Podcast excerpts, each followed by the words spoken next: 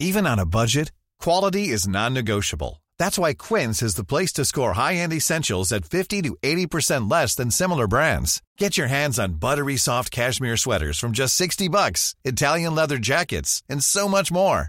And the best part about Quince, they exclusively partner with factories committed to safe, ethical, and responsible manufacturing. Elevate your style without the elevated price tag with Quince. Go to quince.com slash upgrade for free shipping and 365-day returns.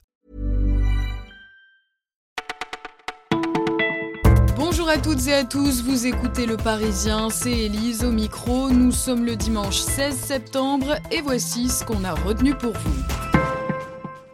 La facturage inversé, le nom est un peu barbare, pourtant le dispositif va davantage protéger les PME face au retard de paiement.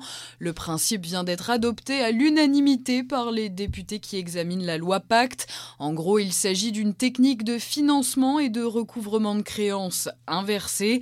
D'ordinaire, le fournisseur remet une facture auprès d'un établissement de crédit, une banque par exemple, qui en contrepartie lui verse une avance. L'Institut crédit, lui, se rémunère par des intérêts payés par le fournisseur. Avec la facturage inversée, donc, c'est le client qui devra emprunter l'argent pour payer son fournisseur et c'est lui qui devra régler les intérêts. Eux n'ont a priori aucune difficulté à se faire payer, les médecins stars de l'édition.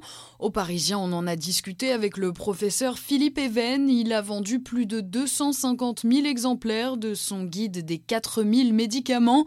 270 000 euros, c'est la somme qu'il a touchée pour ce livre dont il est co-auteur. Pour ses concurrents, ça se chiffre en millions et ce succès s'explique à la fois par la plus grande curiosité des gens, mais aussi par leur plus grande inquiétude, selon Philippe Even. Et puis les médecins sont débordés, ajoute-t-il, ils n'ont pas suffisamment de temps à consacrer à leurs patients et à leurs interrogations. Lui a peut-être lu des livres de développement personnel depuis sa démission du gouvernement fin août.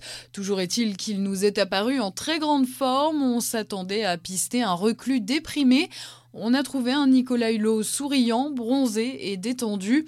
Je me suis imposé une période de silence, nous a-t-il dit. Je ne veux pas faire d'entorse pour le moment. Et à Saint-Lunaire, où il vit juste en face de Saint-Malo, on peut vous dire que son CV n'impressionne pas ses voisins. Un lunarien comme les autres, répètent les locaux.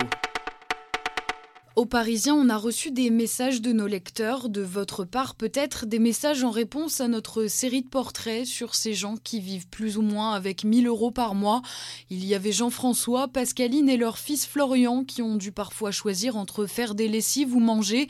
Jonathan, étudiant parisien, un temps SDF qui n'a pas de quoi se payer un ticket de RER. E ou encore Marie, retraitée de l'Oise, qui se débat avec 900 euros de revenus mensuels. Avec leur accord, on a transmis leurs coordonnées ou celle des associations qui les aident aux personnes qui voulaient donner un coup de pouce. Alors on voulait simplement dire merci. Merci pour eux. Vous écoutiez Le Parisien, c'est terminé pour aujourd'hui, mais on se retrouve demain pour une nouvelle sélection.